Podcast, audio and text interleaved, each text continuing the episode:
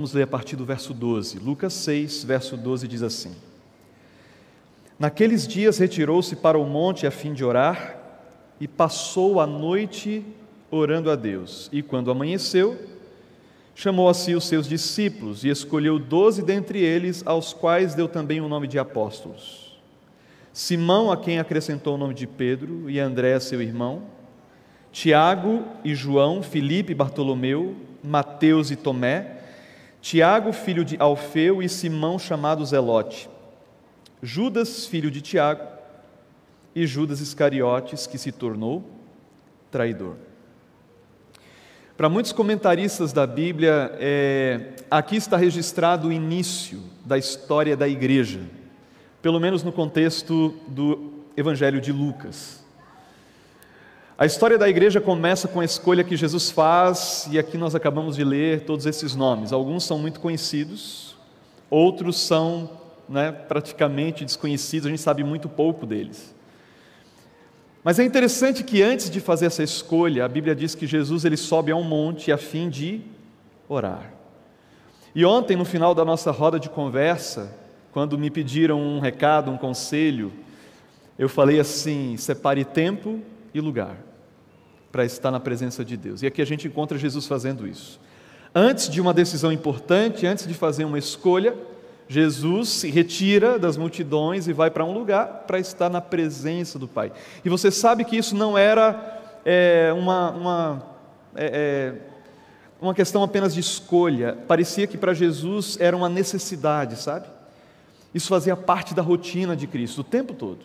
E olha que os dias de Jesus eram corridos, ele era uma pessoa muito atarefada e tinha muita coisa para fazer em pouco tempo. E ainda assim, ele encontrava tempo e lugar para estar na presença de Deus.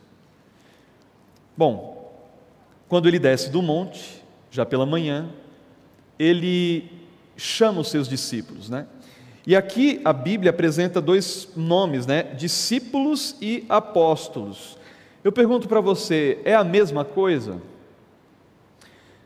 Discípulo é a mesma coisa que apóstolo, ou a tarefa de discipular é a mesma é, que um apóstolo faz?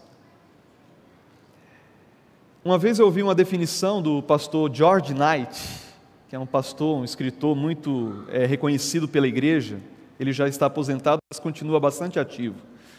E esse pastor, resumindo esse conceito, ele disse assim: é, Discípulo é alguém que vai a Cristo e aprende dele. Apóstolo é alguém que sai da presença desse Cristo e ensina aquilo que aprendeu. Faz sentido? E aí eu pergunto: a ordem dos fatores faz diferença aqui, sim ou não? Dá para ser apóstolo sem antes ter sido discípulo? Não dá. E quando alguém se denomina apóstolo ou, ou assume para si essa tarefa, sem antes estar na presença de Deus, sem antes entender as verdades reveladas, essa pessoa pode é, executar um desserviço para com o reino de Deus, porque como você vai ensinar, como você vai compartilhar algo que você mesmo não experienciou, algo que você não aprendeu, algo que você já não está praticando. Então, antes de ser apóstolo, você precisa ser discípulo. E num outro evangelho, no evangelho de Marcos, Jesus é, é, o evangelista diz que Jesus trouxe os discípulos para estarem com ele e para depois os enviar para pregar. Essa era a intenção de Jesus. E quando ele escolhe esses indivíduos, me chama muito a atenção, e aqui eu queria fazer uma ponte com aquilo que vocês todos estão, assim, já craques aqui na morada, que é essa coisa dos sentimentos, do perfil psicológico dos indivíduos, dos comportamentos. Eu já disse para o pastor Michael o seguinte: nessa próxima semana, Pode me cobrar depois nas redes sociais. Até o sábado eu teria assistido toda a série, viu? De tanto que eu ouvi. Ah, sanguíneo. É, e é isso e aquilo. Vocês estão craques nesse assunto. Eu vou, eu vou assistir tudinho. E aí eu queria pensar em alguns nomes aqui com você. Por exemplo, Pedro, né? Eu sei que foi falado sobre Pedro aqui. Pedro era o que mesmo? Sanguíneo, é isso? Ou seja, paciência zero, né? Uma pessoa impulsiva, uma pessoa que sempre toma iniciativa. Jesus olha para Pedro e fala assim: Pedro, vem para cá. Aí ele pega João. E, e, a gente reconhece João como sendo o mais jovem dos discípulos. Aliás, deixa eu contar uma coisa para você. É, qual era a idade dessa gente aqui? A Bíblia não vai dizer quantos anos eles tinham. Mas para seguirem um mestre, eles tinham que ter pelo menos 15 anos, ok? Pelo menos 15 anos. E aí tem um episódio lá em Mateus 17, a partir do verso 24, que, que, que dá uma dica a respeito da idade deles, ou da faixa etária deles. Porque Jesus chega em Cafarnaum e um grupo assim de pessoas chega para Pedro e para os discípulos e pergunta assim: vem cá, vocês não pagam imposto não? Eles estavam falando do imposto do templo. E aí, quando Pedro conversa com Jesus a respeito, Jesus fala assim: Pedro, vai lá no mar e pesca um peixe. E dentro do peixe, eu acho que a palavra é esteter, né? era uma grande moeda de prata romana, equivalente a quatro dias de trabalho. E aí ele pega aquela moeda e fala assim: então vai lá e paga. Esse imposto só era pago por gente maior de 20 anos. E Jesus pede que Pedro pesque dentro da, né, do peixe está uma moeda equivalente né, ao valor do imposto dele, Jesus, e de Pedro. O que sugere que Jesus, lógico, era maior de 20 anos e Pedro também. E aí tem outra possibilidade. Mateus, ele era um cobrador de imposto. E os cobradores de impostos eram isentos do pagamento do tributo. Então talvez Mateus tivesse mais que 20, o resto, adivinha? Era tudo jovenzinho. Tudo jovem. Legal, né? Aí Jesus chama João, que era talvez o mais jovem deles. E qual é o apelido que Jesus vai dar para João? Filho do trovão. Imagina João e Pedro jogando bola, gente. Ia dar problema. Jesus chama os dois e coloca os dois juntos ali. Aí Jesus olha para um outro lá, né? O Tomé. O que vem na tua mente quando você lembra de Tomé? Que episódio vem na tua mente quando você lembra de Tomé? Hã? É isso aí, vê para crer. E você que está em casa, eu estou perguntando para o pessoal, eles estão falando para mim, ok? Você não está ouvindo, mas você pode escrever, tá bom? E eu também não vou ler, mas beleza, é importante que a gente interaja, tá bom? Tudo certo. Vê para crer. E que episódio é esse? Jesus ele ressuscita e aparece para os discípulos, só que no primeiro momento Tomé não está lá. Aí no segundo momento, quando Jesus aparece, Tomé chega meio atrasado e se surpreende. E quando Jesus meio que abre os braços assim, eu e Tomé, faltava você. Aí Tomé não acredita, ele falou assim: não, eu tenho que chegar perto, eu tenho que tocar. E aí Jesus repreende Tomé, não é verdade? Quantos Tomés você conhece? Isso quer dizer que a reputação de Tomé está lá embaixo com a gente, é ou não é? A gente não quer se vincular, a gente não quer se identificar com Tomé. Mas cá para nós a gente parece muito com Tomé, mas muito. Talvez a gente não queira nessa atitude de negação, né? Não, é. Mas no fundo todos nós temos um pouco de Tomé ou muito de Tomé. Jesus olha para Tomé e coloca do lado de João e de Pedro. E só para fechar aqui, mais dois exemplos, né? Mateus, eu já citei, cobrador de impostos. E tem aqui no final da lista um cara chamado é, Simão Zelote, está no verso 15, Simão Zelote. Você sabe que os zelotes, eles eram um grupo dentro do judaísmo, mas de, de gente assim, revoltada com Roma. Eles eram os, os, mais inconformados com a situação do povo. Eles queriam tomar armas, eles queriam é, depor Roma pela força, eles queriam organizar uma revolução dentro do judaísmo. Entendeu? Eu, eu não sei se, se, que tipo de, de gente seria essa se vivesse hoje entre nós assim, né? Mas com certeza estariam na rua, protestando, ou enfim, tentando organizar algum movimento. Jesus olha para esse cara e coloca do lado de um cobrador de impostos que trabalhava para quem? Para Roma. E os zelotes odiavam esses traidores publicanos, os tais cobradores de impostos. Você está vendo a configuração da coisa aqui? Pergunta de 0 a 10: qual a chance de dar errado isso? Outro dia, numa igreja, uma pessoa falou assim: 11, pastor. E eu concordo.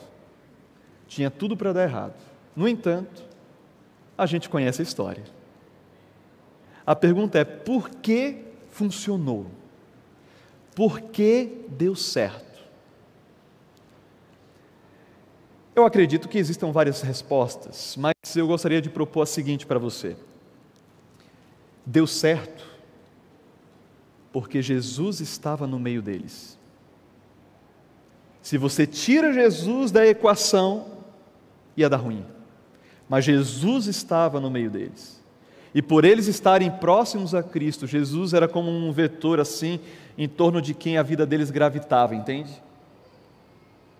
E por estarem conectados a Cristo, primeiramente, aquele grupo terminou funcionando. O que esses versos me ensinam? Tem muitas lições aqui, mas uma das coisas que, que eles me ensinam é o seguinte: Deus ama trabalhar com a diferença.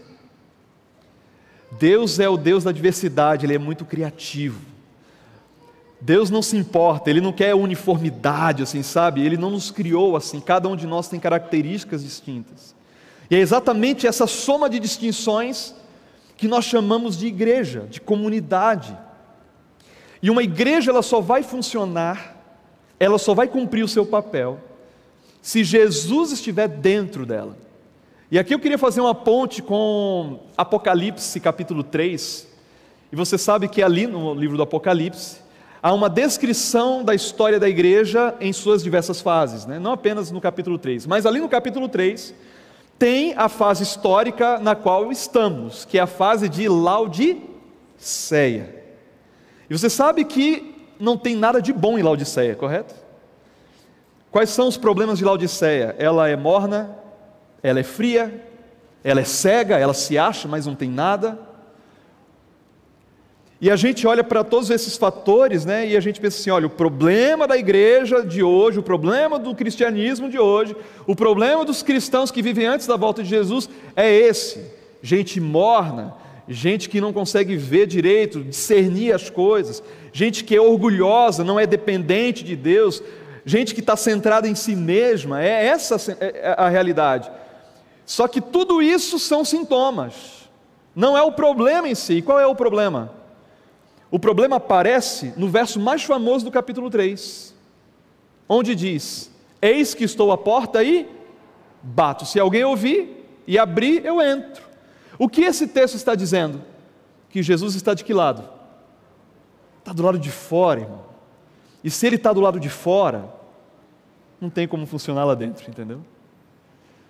Quando eu encontro uma igreja dividida, e eu conheci muitas igrejas por aí, eu conheço realidades tristes em algumas comunidades, sabe? A primeira coisa que, que, eu, que eu me pergunto assim, onde Cristo está aqui? Né? Onde Cristo está aqui? Será que essas pessoas estão próximas dele? Será que Jesus é o centro da vida dessa gente aqui? Bom, quando Jesus está perto, coisas extraordinárias acontecem. E nós sabemos a transformação que aconteceu na vida desses caras. E eu queria que você pensasse um pouco comigo na experiência deles. Jesus chama eles, e a partir daquele momento eles passam a viajar com Jesus, passam a se, se alimentar com Jesus, eles começam a ouvir os sermões de Jesus. Gente, imagina quantos sermões, quantas lições, quantas aplicações, quantas descobertas eles tiveram ao longo daquele tempo. Foi extraordinário. Eu lembro até hoje de uma semana de oração que eu assisti no NASP que, gente, modificou assim, para muito melhor quem eu era e o que eu entendia da graça de Deus. Foi uma semana com o título Amor Absurdo, proferida pelo pastor Dwight Nelson, pastor titular da igreja da nossa universidade lá em Michigan, a Andrews. Ele pregou mensagens assim, sabe, que, que fazia meu coração arder. Eu chegava no quarto e não conseguia dormir, pensando, processando o que ele tinha dito no púlpito. Agora imagina o efeito do, da pregação de Cristo.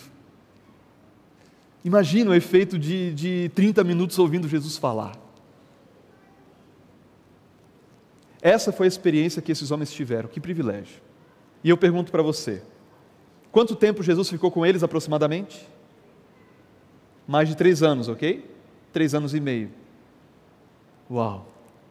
Tempo suficiente para eles serem transformados, sim ou não? para eles serem convertidos? Sim ou não? Se em três anos com Jesus você não é convertido, irmão, que, é que, que esperança existe, né? Mas vá comigo até o capítulo 22 de Lucas, por favor. capítulo 22. E aqui a gente volta agora, na perspectiva de Lucas, à cena da ceia. Ontem a gente falou um pouco sobre isso, mas na perspectiva de João, agora em Lucas. E aqui Lucas, ele acrescenta alguns detalhes que me chamam bastante a atenção. Ele, ele expõe a conversa que os discípulos estavam tendo ali enquanto comiam. E uma das coisas que eles falavam está aqui no verso 24, que diz assim: Suscitaram também entre si uma discussão sobre qual deles parecia ser o que? O maior ou o mais importante. A questão é: o maior onde? O mais importante no que? A resposta não está no texto, mas a gente pode inferir que se tratava do reino. Do reino. Eles discutiam entre si qual deles seria o maior no reino. Porque todo judeu tinha uma expectativa em relação ao Messias, eles almejavam o Messias, eles queriam que o Messias chegasse, e uma vez que ele chegasse, na perspectiva da maioria dos judeus, os seus problemas iriam ser resolvidos. Roma seria deposta e a liberdade seria devolvida aos judeus, que poderiam experimentar de novo os tempos de glória da época de Salomão, de Davi. Então a expectativa deles era bem horizontal, assim, sabe? O Messias, alguém enviado por Deus, sim, mas para libertar o povo nesse sentido horizontal.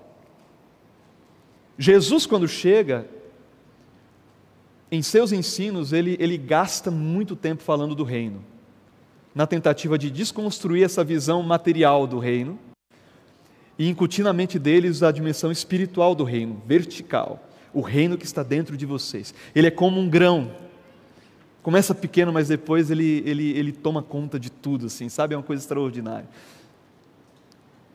Quando eles estão discutindo aqui entre si, qual deles parecia ser o maior? Qual das duas ideias de reino eles tinham na mente? O que, é que você acha?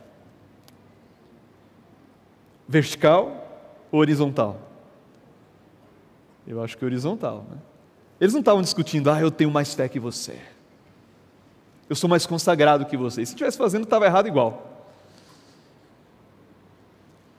Ou seja, eles não tinham ideia concreta depois de quase mais de três anos, não tinha ideia, não tinha uma ideia concreta de quem era Jesus e qual era a sua missão de fato. Aí Jesus vai explicando para eles o que vai acontecer. E aí a reação deles é interessante, olha só. Verso 31, olha só o que Jesus fala para Pedro: Simão, Simão, eis que Satanás vos reclamou para vos peneirar como trigo. Eu roguei por ti para que a tua fé não desfaleça.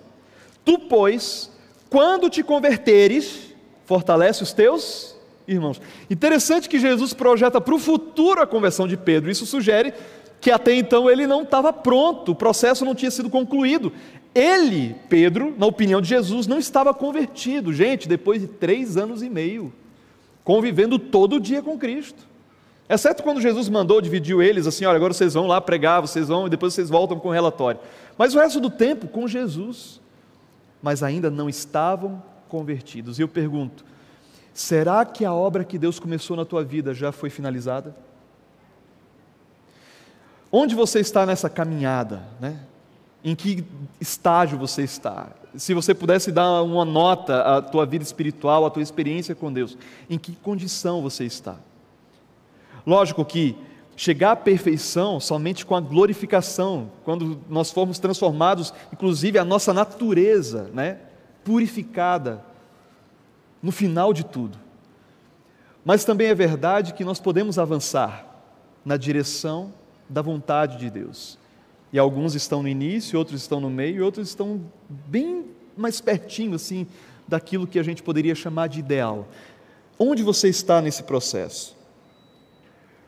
O que Jesus fala aqui me chama a atenção para a seguinte questão. Por exemplo, eu sou pastor, filho de pastor, nascido na igreja, e posso ter a ilusão de que, pelo fato de ser isso, ou ter essa experiência, ou ter tido esses privilégios, eu já cheguei lá. O fato de eu preparar um sermão para compartilhar com vocês aqui, ou num estudo bíblico qualquer, isso aí já, ó, cara, estou bem. E aí, quando eu me sinto assim, eu lembro do que o doutor Emilson Reis falou no primeiro dia de aula no seminário. Porque ele perguntou assim: vocês vão ficar quatro anos aqui no seminário. Vocês nunca estudarão tanta Bíblia quanto nesses quatro anos aqui. vocês vão estudar línguas originais, grego, hebraico, vocês vão estudar todos os livros da Bíblia, vocês vão ter ferramentas de estudo da Bíblia, vocês vão escrever muita coisa, vocês vão ler muito livro, vocês vão mergulhar nesse assunto aqui. Quantos acham que depois de quatro anos tendo essa experiência estarão mais perto da salvação, mais perto do ideal de Deus, enfim? Quantos acham? Gente, eu fui o primeiro a levantar a mão. Na maior sinceridade, entendeu? Eu levantei a mão e falei assim: está todo mundo errado. Porque até então você não conhecia. Quando você passar a conhecer, Deus vai cobrar você. Ele apontou assim: ó, Deus vai te cobrar. Eu fiquei assustado assim. Então quer dizer que depois de quatro anos o céu vai ficar mais distante, vai ficar mais complicado? Mais ou menos isso, né? Ou seja, eu não devo me confiar no tempo de igreja que eu tenho, eu não devo confiar no título que eu tenho, eu não devo me confiar simplesmente na quantidade de vezes que eu li a Bíblia. Eu preciso todos os dias renovar minha dependência total e completa daquele que vence as minhas batalhas, daquele que já pagou o preço. Se eu não faço isso, eu estou correndo risco. Os fariseus eram especialistas em cumprir regras. E a gente sabe qual é a posição de Cristo em relação a eles. Bom, eu queria, partindo aqui mais para o final, pensar com você um pouco a respeito da experiência de Pedro de Pedro. Por quê? Jesus fala isso, e aí Pedro responde o quê? Senhor, eu estou pronto, ó, e aparece essa palavra, eu estou pronto para ir contigo, tanto para a prisão quanto para a morte. E lá no texto paralelo, em Marcos capítulo 14, verso 31, diz: Assim disseram todos. Ou seja, Pedro vocaliza uma opinião coletiva. Jesus fala assim: Olha, eu vou para a cruz, Aí Pedro diz assim: Senhor, estamos juntos. Eu estou pronto para ir contigo, tanto para a prisão quanto para a morte. Se tiver que morrer, morremos juntos. E aí Jesus fala aquilo que a gente sabe: olha, antes que o galo cante, você vai me negar três vezes. Jesus, ele é preso. Pedro tenta impedir. E lógico, Pedro era pescador, né, gente? Ele não era soldado, né? Aí o cara pega a espada lá do, do soldado para tentar cortar a cabeça, o máximo que ele consegue é cortar a orelha. Jesus cura a situação e fala assim: Pedro, não é desse jeito. A partir desse momento, os grupos se dividem. Na verdade, Jesus vai por um canto e os discípulos vão por outro. Então eles já começam a quebrar a promessa aqui. E aí, mais adiante, no verso 54, diz o que acontece. Lucas 22, 54. Então, então prendendo, o levaram e o introduziram na casa do sumo sacerdote. Pedro seguia o quê? De longe. Gente, se tem uma coisa que Pedro faz na Bíblia inteira, é estar perto de Jesus. Sim ou não? Porque ele é protagonista das, das ocasiões, dos episódios, porque ele é sempre alguém que fala, alguém que faz, o cara que anda sobre as águas. Por quê? Porque ele está junto o tempo todo. A partir daqui a gente encontra um novo momento na, na experiência de Pedro com Cristo. É a primeira vez que a Bíblia diz, de forma clara, Pedro seguia Jesus de longe. E o que significa seguir Jesus de longe? é, é aquela pessoa que até gosta de Jesus, entendeu? Mas não se compromete com Ele. Não rejeita Cristo, mas também não se entrega. Quer os benefícios do relacionamento com Cristo, mas não aceita pagar o preço de algumas escolhas, sabe?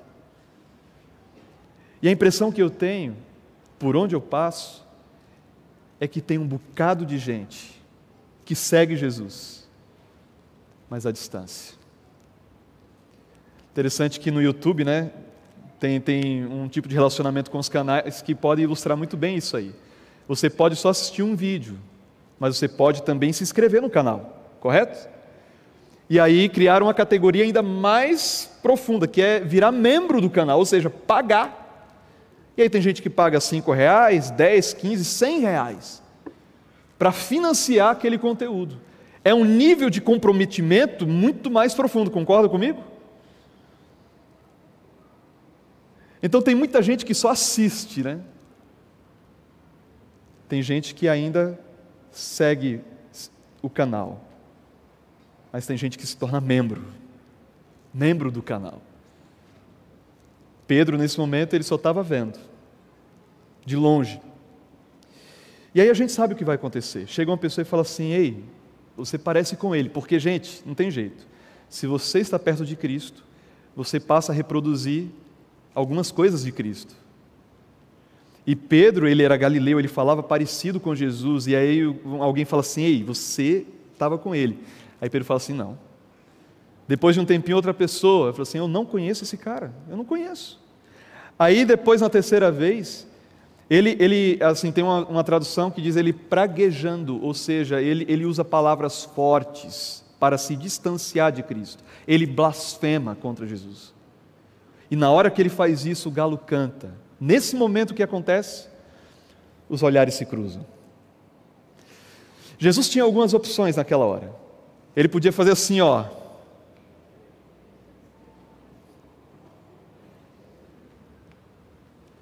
Jesus podia ter falado assim: Pedro, eu não te falei, Pedro. Mas Jesus não faz isso. Por quê? Se ele fizesse isso, ele iria expor Pedro, correto? Ele iria identificar Pedro. Ele colocaria a vida de Pedro em risco. E Jesus não faz isso. Ele apenas olha. E Ellen White, ela, ela, ela sugere, ela propõe de que através daquele olhar, Jesus canalizou para Pedro toda a graça do universo, todo o amor que Jesus tinha por Pedro, pelo olhar.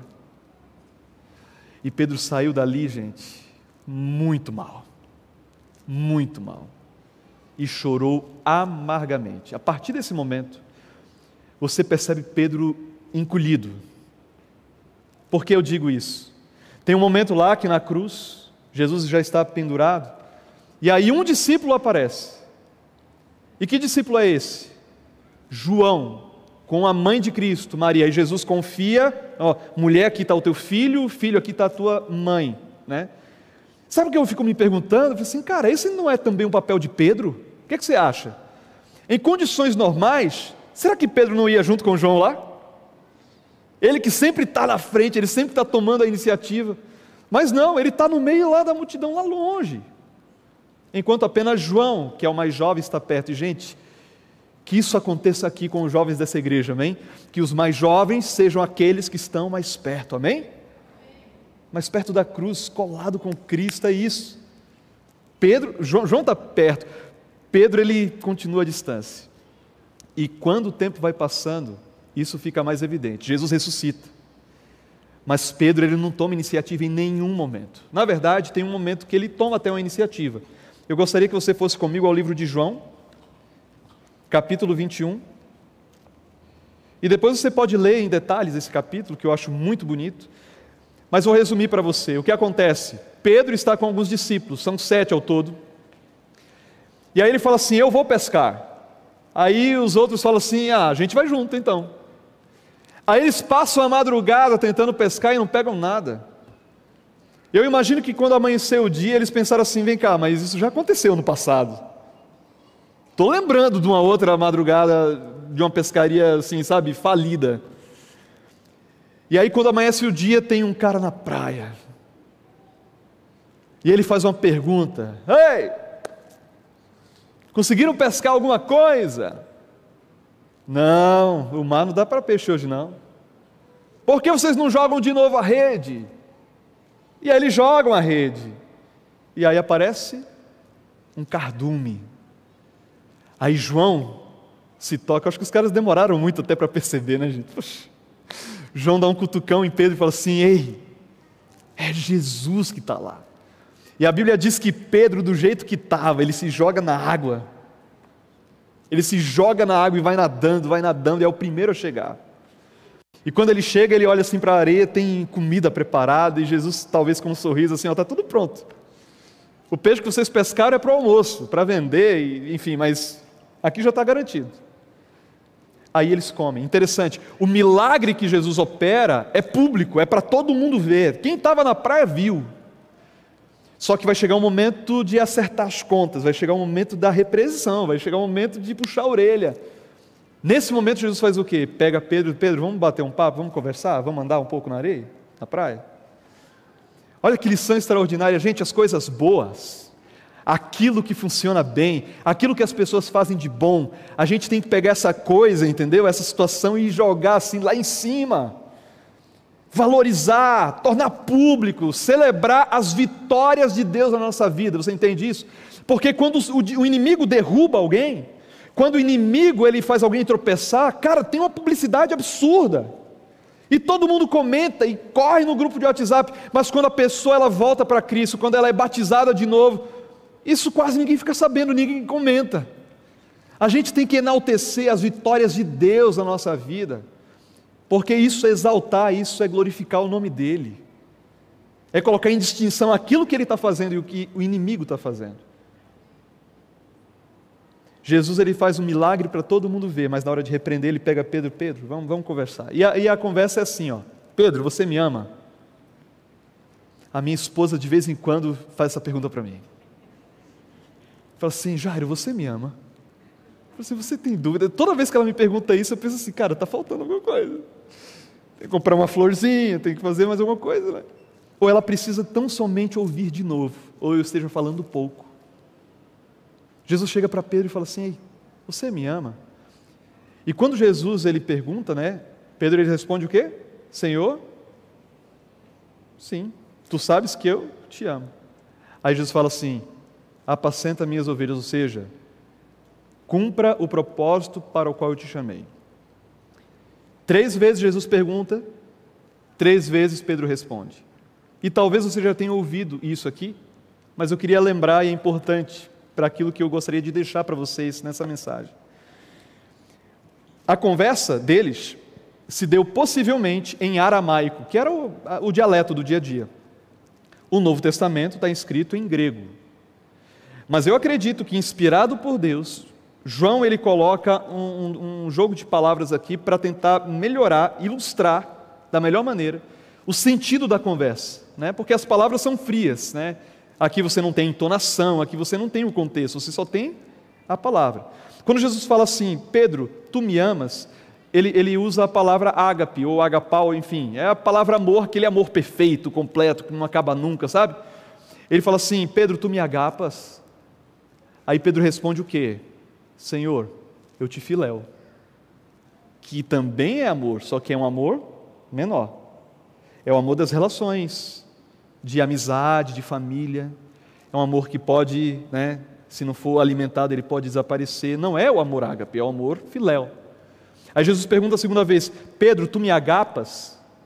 E Pedro responde: Eu te filéu. Aí a terceira vez Jesus fala assim: Então Pedro, quer dizer que tu me filéu? Aí Pedro diz: Senhor, tu sabes tudo. Tu sabes que eu te filéu apacenta as minhas ovelhas. O que Pedro está fazendo aqui? O que ele está dizendo aqui? Você acha que ele está sendo sincero? Você acha que ele está dizendo a verdade? E qual é o contraste dessa resposta com a, aquilo que ele tinha dito antes da cruz, dizendo assim: Olha, eu morro contigo se for o caso. Quando eu tinha 12, 12 anos, eu morava em Campina Grande, enfim, numa fase muito difícil, muito rebelde. Não sei se você, você acredita nisso, mas eu fui um moleque problema. Tirava notas ruins nas, na escola, desafiava todo mundo. Os anciãos tinham um trauma comigo porque eu era o filho do pastor. E eu passava isso na cara, eu dava carteirada em todo mundo incontrolável, gente. E meu pai, por saber que eu não era fácil, ele usava algumas estratégias. A principal delas, a vara, né? A vara. E essa vara lá em casa tinha nome: Raider. Era um chinelo azul, desses antigos, pesava meio quilo cada. Né? Cara, era, era muita borracha aquele negócio lá. As questões pequenas minha mãe resolvia, um castigo, um negócio tal. As questões grandes era o meu pai e o meu pai tinha um processo. Meu pai ele sempre orava, nunca é, batia em mim é, no calor da emoção, sempre esperava. Então ele tinha um momento com Deus antes, depois ele ia. Ele nunca se omitia disso. E era a maneira que ele tinha aprendido, né? Você sabe que aquela geração era assim, né? Era no chinelo mesmo. Aí ele chegava perto de mim, fazia mais uma oração, lia um texto bíblico, eu tinha até trauma desse texto, né? A vária disciplina dão sabedoria, mas os filhos entregues a si mesmos vêm a envergonhar os seus pais. E aí depois, ó, eu tinha algumas táticas. Quando dava, colocava uma calça jeans por baixo da calça do colégio, para doer menos, lógico. E na primeira chinelada fazia muito escândalo, porque na minha cabeça assim, meu pai, ele é uma boa pessoa, ele vai se sensibilizar. Então, se eu fizer muito escândalo, mesmo que não doa, ao invés de levar cinco, eu levo quatro. Já estou no lucro já, né? Então eu, eu já tinha toda uma estratégia assim para minimizar, porque era o tempo inteiro. Até que chegou um sábado, e eu estava na escola sabatina das crianças. Discuti com uma garota na escola sabatina, sabe aquele tipo de discussão que, que não tem clima para continuar a lição? Para tudo, sabe? E a professora ficou do lado dela. E eu fiquei revoltado com aquilo.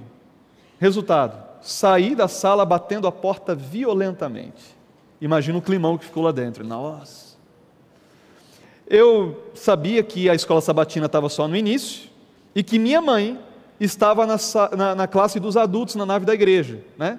Eu não podia chegar lá, né, no meio ali, umas nove e meia, nove e quarenta, sentar do lado dela. Por quê? Ela ia perguntar: o que, é que você está fazendo aqui? E eu não podia dizer o motivo. Pensei: vou para um lugar ganhar tempo. Encontrei uma sala que ninguém usava. Essa, é, é assim, é, é, Campina Grande era quente, né? Vocês moram numa cidade com bastante calor, enfim.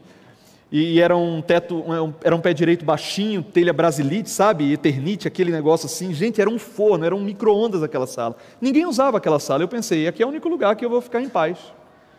E para passar o tempo, eu encontrei um pedaço de giz e um quadro verde escuro limpinho. Adivinha o que eu fiz? Eu fui lá no canto do quadro, escrevi assim: tem alguém chamado assim? Fernanda? Tem alguma Fernanda entre nós? Ok, melhor assim. Fernanda, dois pontos. E comecei a escrever. Desabafar. Tudo que estava na minha cabeça, toda a minha raiva. E aí eu escrevi e enchi o quadro, né? Até que ficou um toquinho assim, eu falei assim, beleza. Aí deu a hora, fui para a nave da igreja, bonitinho, gravata, sentei do lado da mamãe, como se nada tivesse acontecido. Não sabia eu, sabe-se lá por quê. A professora que tinha visto tudo subiu naquela sala. E quando ela olhou para o quadro e viu o nome Fernanda no início, não precisou de dois segundos para saber quem tinha escrito. A minha batata estava assando e eu nem sabia. Sábado à tarde, ensaio das crianças, do coral das crianças. Era o mesmo grupo da, da, da, da escola sabatina da manhã. A Fernanda estava lá e eu ainda estava rancoroso, sabe? Discutimos de novo. A filha da professora da manhã conduziu um ensaio, ficou do lado dela também. Adivinha quem estava errado, né? Aí eu saí falei assim, cara, quer saber? Eu vou para o culto jovem. Aí eu fui para o culto jovem. Isso, gente, foi no ano de 94. E naquele ano, tem um monte de gente que falou assim, nem, nem era nascida, pastor. Meu Deus, estou ficando muito velho mesmo. Era a Copa do Mundo. 94, o Brasil ia ganhar o tetracampeonato naquele ano. E eu estava empolgadíssimo, era a primeira Copa que eu estava assistindo, sabendo o nome de jogador, entendendo as regras, eu estava empolgado. Louco para assistir jogo. E aí, quando eu cheguei lá no culto jovem, ficava olhando para o relógio assim, cara, cadê o pôr do sol que não chega? E quando chegou o pôr do sol, eu querendo assistir jogo de futebol, peguei o meu pai quase que arrastando assim, fui tirando ele da igreja. Mas quando cheguei na entrada da igreja, a professora da manhã estava esperando a gente. Aí ela falou assim: Pastor, preciso falar contigo. Cris, pode vir, traz o Jairinho também. Quando eu vi a configuração da reunião, eu pensei assim, irmão, coisa boa não vem. A mulher começou a contar a história, e eu não sabia, né? Mas ela contou, então, pastor, hoje de manhã eu subi lá. E ela contou que viu o que estava escrito, falou o que tinha acontecido na sala, e começou a resumir todos os meus podres das últimas semanas. Aquela mulher, ela fez uma investigação da minha vida, um registro de coisas que eu nem lembrava mais. E ela foi assim, ó, enumerando uma atrás da outra. Coisa que eu falei, coisa que eu deixei de fazer, como eu tratei fulano, cicrano e tal. Coisa que ela viu, coisa que falaram para ela, estava tudo ali. Imagina o pai, o pastor da igreja, né? Ouvindo aquele relatório da irmãzinha. E para piorar, no final ela propôs uma oração. Ajoelhou todo mundo, a criança no meio, né? Imagina a cena. E a oração foi mais ou menos assim: Senhor, dá sabedoria ao pastor para que ele eduque essa criança nos teus caminhos. Mano, uma oração de 10 minutos, a irmãzinha. Sabe aquela oração que não acaba nunca? E eu pensando assim, gente, eu vou tomar surra da história. Chegou em casa, vou encontrar o quê? É isso aí. Chegamos em casa, o portão não era elétrico, minha tarefa era descer do carro e abrir. O paizão ficava lá no volante. Abri bem devagar. O carro entrou, fechei bem devagarinho também. E depois de uns 15 minutos enrolando lá fora, pensei, tenho que entrar, vou ficar aqui fora. Não tem jeito. Da entrada de casa para o meu quarto, assim, era curtinho. Eu nem pisei na sala, eu caí direto no quarto, assim, coração batendo forte, sentado na, na, na cama, assim, sabe? Desesperado, apavorado. Meu pai ligou a TV, narração de jogo, louco para assistir, mas ali na cama, assim, cara. Deu 10 minutos, nada. 15 minutos, nada. Aí eu lembrei, não, ele não bate com, né? No calor da emoção. Quando deu meia hora, eu pensei, ele deve estar muito bravo mesmo. Aí eu tive uma ideia genial, e foi a primeira vez que eu fiz isso. Eu falei assim: quer saber? Eu vou fingir que estou dormindo. Não tinha um pingo de sono, morrendo de fome, doido para assistir o jogo. Mas eu pensei assim: eu vou fingir que estou dormindo. Lógico, meu, meu pai não vai fazer isso. Acorda, moleque, para apanhar. Não vai fazer isso. É muita crueldade com a criança. Aí eu, né, botei a coberta sem um pingo de sono, gente, fiquei lá horas. E nada. Quando eu via os passos assim vindo, eu já. Chavou. Amanheceu o domingo. Continuei na cama. Meu pai ligou o carro e saiu para uma comissão. Eu estava livre. Fui na fruteira, comi, devorei as frutas logo, estava varado de fome. E eu lembro que a minha mãe apareceu. Eu pensei, não é ela que vai resolver isso, é o meu pai. Aí eu estava à vontade com ela, bom dia mãe, bom dia. Ela bem monossilábica, visivelmente decepcionada comigo. Mas tinha que seguir a vida. Aí eu virei para ela assim: olha só a coragem do menino. Mãe, eu queria tanto uma camiseta da seleção. Daquela do Romário, mãe, número 11, tal. Aí, pelo menos, serviu para ela dar risada. Ela riu para mim e falou assim: Você está brincando comigo? Jairo, você, você viu a vergonha que você fez a gente passar ontem? As suas notas estão ruins. O teu comportamento, eu já te, eu te ensinei desse jeito. Sabe aquele, começou aquele sermão de mãe. E foi, foi, foi, foi. Não, não, beleza, beleza. Não, tá bom, tá bom, tá bom. Já fui saindo, né? Domingo inteiro, meu pai chegava, eu saía. Meu pai é, é, é, saía, eu aparecia. Sabe aquele negócio? E quando chegou a noite, eu já estava assim, chateado por não ter apanhado no sábado. Porque se eu tivesse apanhado no sábado, eu já tinha chorado, já tinha doído, já tinha passado e eu estaria livre. Como meu pai não resolvia as contas comigo, eu estava naquela angústia, entendeu? Daquela pendência. Eu falei assim, cara. Aí chegou segunda-feira, tinha que ir para a escola. De carro era cinco minutos a escola de casa. Saí meia hora antes a pé. Botei a mochila e fui para a escola. No caminho, eu ouço uma buzina. E eu conhecia aquela buzina. Gol 92, quadradinho, branco. Adorava aquele carro do meu pai. Ele para do meu lado, aí volta toda aquela sensação, né? Aquele frio na barriga, aquela, aquela angústia. Eu pensei assim: tinha que ser aqui. Podia ser, né? Lá, lá em casa, mais reservado, mas aqui, quase chegando na escola. Aí naquele momento o meu pai ele baixa o vidro e foi a primeira coisa que ele falou comigo desde o sábado. Baixou o óculos e falou assim: Jairo, tua mãe me contou que você quer muito uma camiseta da seleção, né? Tirou o dinheiro, equivalente hoje a uns 200 reais, porque camiseta oficial nunca foi barata. Colocou na minha mão e falou assim: pode comprar. Fechou o vidro e foi embora. E eu fiquei desse jeito que alguns de vocês estão assim, olhando assim, assim. Como assim? E eu fiquei muito tempo sem entender.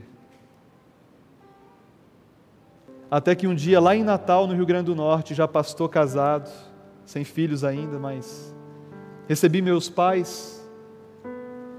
E aí, no almoço, conversando e lembrando de situações do passado, eu trouxe para a mesa o assunto. Eu falei assim, pai, você lembra daquela coisa, daquela situação? Cara, por que você não me bateu? Aí o meu pai lembrou e falou assim: Você lembra o que, o que a gente fez depois daquela oração da irmã? Entramos no carro, sim. Você se escondeu atrás do meu banco. E eu te fiz uma pergunta, e isso de fato eu não lembrava. Ele falou assim: Jaira, o que a, a falou que você fez, você de fato fez? Depois de uns segundos, você falou assim: Sim, pai, eu fiz tudo, tudo aquilo lá. Aí ele continuou: Eu percebi que, que você estava se escondendo de mim, né? E que você estava desesperado. Eu sabia disso. Sabia que o processo já estava te ensinando uma lição. Que talvez algumas chineladas não iriam ensinar. Mas eu não te bati, principalmente porque você falou a verdade para mim. Você foi verdadeiro comigo. Queridos, quem é Deus para mim? Alguém muito melhor que meu pai, que eu amo, que é a minha referência. Se o meu ministério for a metade do ministério que meu pai exerceu, eu, eu já vou estar muito feliz, muito satisfeito.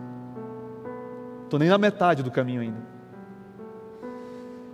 Mas eu sei que Deus é alguém muito melhor que o meu pai. E se meu pai foi capaz de fazer isso comigo, por que você acha que Deus faria diferente contigo. Quando você se olha no espelho e se enxerga aquém das expectativas dele.